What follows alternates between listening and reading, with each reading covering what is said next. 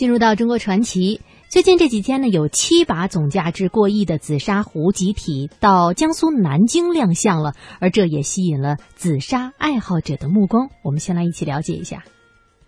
任干亭的陶刻花盆，裴世明的群中壶，吴云根的双色上竹缎壶，王迎春的六景方壶，朱可欣的松鼠葡萄壶，顾景舟的牛盖莲子壶，蒋荣的蛤蟆石榴树桩壶。七把总价值过亿的紫砂壶集体来南京亮相，吸引了紫砂爱好者的目光。紫砂七老是中国第一代紫砂艺人，创造了紫砂艺术的巅峰。记者看到当天展出的松鼠葡萄壶、蛤蟆石榴树桩壶等紫砂壶，造型精美绝伦，手艺也是巧夺天工。江苏工美馆馆长陆荣告诉记者：“工匠这个词就是出自工艺美术行业，而紫砂七老的作品和他们工艺的传承，更能很好的体现工匠精神的传承。”工匠精神这个词呢，现在已经应用到各个方面了。其实这个词呢，它最早就是在工艺美术圈里的一个术语。嗯，所以我们觉得可能某一个词语的延伸的含义，不同的行业、不同的人有不同的解读。但是对于我们来说，我们觉得用好我们自己的语言，用好我们自己表达的方式就可以了。吴先生当天是专程从无锡赶到南京来看这次的紫砂展。他表示，这些大师的作品平常一把也很难看到，这次一下子看到这么多，真的十分欣喜。他希望这些大师的作品能多拿出，让他们这些爱好者多多欣赏，也能更好的传承紫砂艺术。因为这个这个这个就是湖的那个造型啊，各方面特特别多，然后很有艺术感，然后我们也是来感觉参观一下。感受一下而已。这个这些作品肯定是很经典了，他们也是展示了他们的功底，这么多年的功底。那那肯定是希望啊，不不然的话，我们也不可能专程跑过来看。那紫砂壶呢，是我国汉族特有的手工制造陶土工艺品，制作的原料呢是紫砂泥，原产地在江苏宜兴丁蜀镇，又叫宜兴紫砂壶。那接下来我们就一起到江苏宜兴，走进紫砂壶的世界。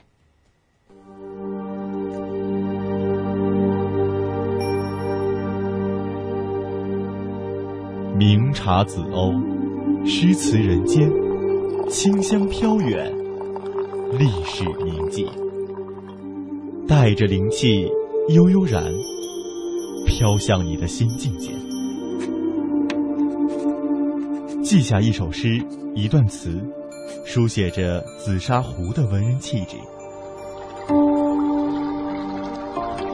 魅力中国，今天为您讲述紫砂壶里的故事。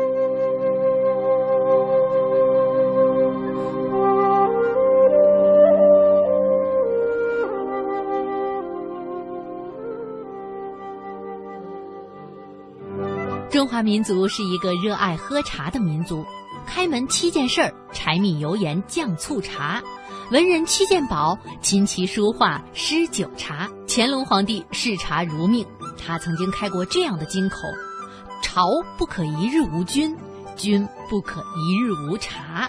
好茶就好到了这个份儿上。而古代的文人墨客对于茶的吟咏与赞美，那也是多了去了。唐代诗人卢仝写过这样一首名诗，俗称《七碗茶》，其中啊有这么几句：一碗喉吻润，二碗破孤闷，三碗搜孤肠，唯有文字五千卷，四碗发清汗，平生不平事，尽向毛孔散，五碗击鼓清，六碗通仙灵，七碗吃不得也，唯觉两夜习习清风生。这首诗啊，后来传到日本，成为了日本人建立茶道的一个理论依据。而日本人现在喝茶也讲究有七种境界。其实茶在汉代以前主要是当中药喝的，从汉代到唐代，主要是喝煮茶、煎茶，用陶土烧制的瓦罐子，用金属敲制的茶吊子，都是当时最受欢迎的茶具。宋代和元代主要是吃点茶，先要把茶饼或者是茶糕掰开碾成粉末，再往粉末里加一些点心，就是加一些芝麻、果仁、松子儿之类的东西，然后呢再跟芥末一起冲上开水，与此同时用竹签来搅拌。这种配制茶汤的方式啊，使得景德镇生产的瓷碗、瓷盏等备受欢迎。而到了明代，为了一洗前人的奢靡之风，朱元璋号召大家冲泡散茶，而紫砂壶就在那个时候闪亮登场，推动了中国茶文化的转型与变革。说到紫砂壶，它是我国特有的手工制造陶土工艺品。紫砂壶的生产始于北宋中叶，而到明代正德年间开始兴盛，涌现出了很多的民间艺人，而其中。宫春就是把紫砂壶推进到一个新的境界，而成为最早的著名民间艺人。紫砂壶的制作原料是紫砂泥，原产地在江苏宜兴丁蜀镇。得天独厚的宝贵资源宜兴紫砂泥是如何被发现的呢？这里呀，还有一个美丽的传说。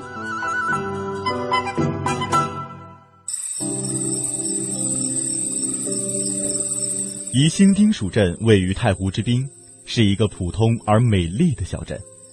传说很久很久以前，镇里的村民早出晚归，耕田做农活，闲暇时便用陶土制作日常需用的碗、罐儿。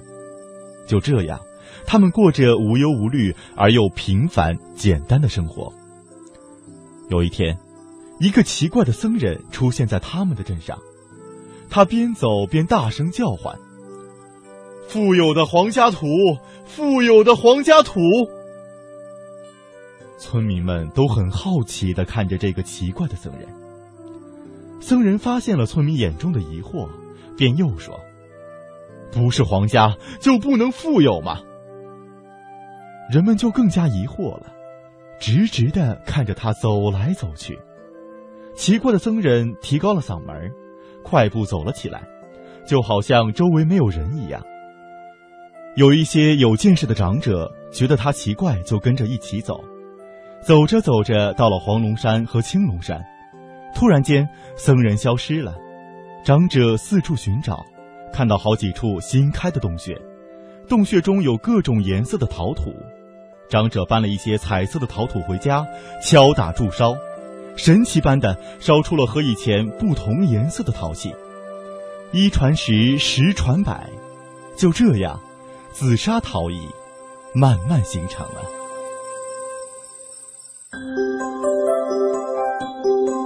过去的紫砂艺人文化水平都不高，但他们长期扎根在民间，同时他们十分尊师重教，崇尚礼仪。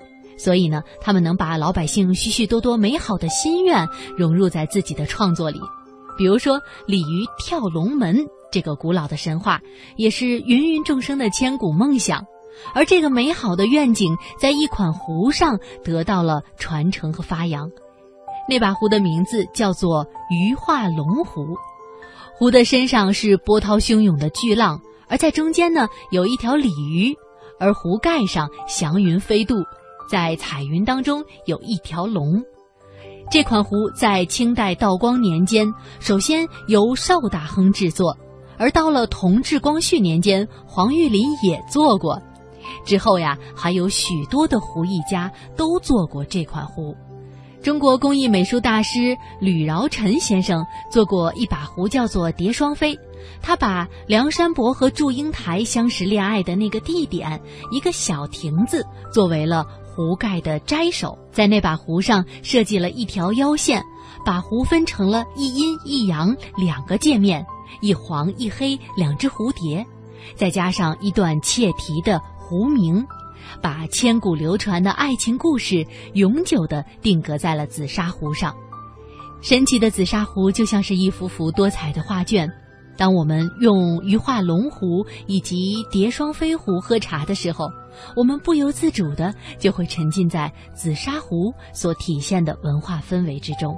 中国的艺术有很多相通的地方，比如京剧的舞蹈动作和国画的大写意是属于豪放之列，京剧唱段与国画工笔则属于严谨之列。而紫砂壶成型技法与京剧唱段、国画工笔技法有着异曲同工之妙，也是十分严谨的。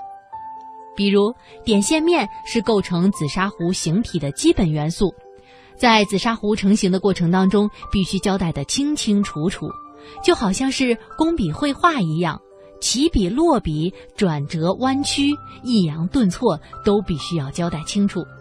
面须光则光。须毛则毛，线须直则直，须曲则曲，而点虚方则方，虚圆则圆，都不能够有半点的含糊，否则就不能算是一把好壶。那么，一把好的紫砂壶到底是什么样？又该如何鉴别呢？在宜兴市蓝雨亭紫砂艺术馆里，王强为我们做了详细的介绍。我借呃借用，就是说我们这些有些我师傅或者这些有名的大师他的话，什么话呢？我们去鉴赏一把紫砂壶。首先我们看，从远远观看，比如说你坐那的远观看，看只能看到那泥，比如说这个颜色，或是红色或者啊紫色啊。比如说这把是朱泥壶，这个壶看上去以后呢比较润。第二个呢，其实啊我们在。看了以后，很滑。看这个壶的造型，啊，就是外观，啊，就就像我们的壶嘴啊，它那有个架子，比如说像人的肩衣服一样，模特穿的肩，两个肩肯定是平的，啊，看上去比较啊对称。第三个呢，看这个壶呢，就是说我们的三点一线，啊，就是我们最基本的就是说做壶的那种，这种就是做壶规矩，就是都有那个三点，嘴、低、把三点一线。在第四个呢，就是说我们的壶呢。它讲究的是触摸感，啊，玩壶的时候可以摸摸手，可以保养一下手，用紫砂嘛。在下面呢，就是说出水一定要顺畅。紫砂壶所蕴含的文化特性和精神功能也是独一无二的。它的造型丰富多变，或精美细巧耐人寻味，或奔放大度令人心旷神怡。加之镌刻于壶体表面意蕴深远的题诗赋画，就更增添了浓郁的书卷气。可以说，紫砂壶的兴起和发展与中国的传统文化是分不开的。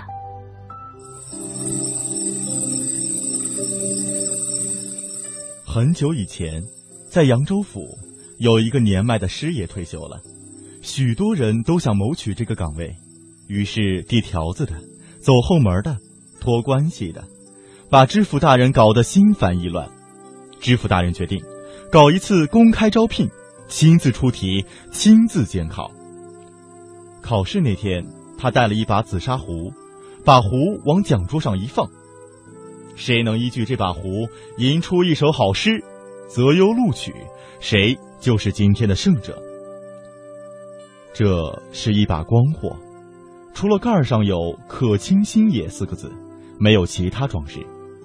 饱学之士们创作出一首又一首堆满华丽辞藻的诗篇，知府大人看后都不满意。只有一个小伙子，一个字也没写。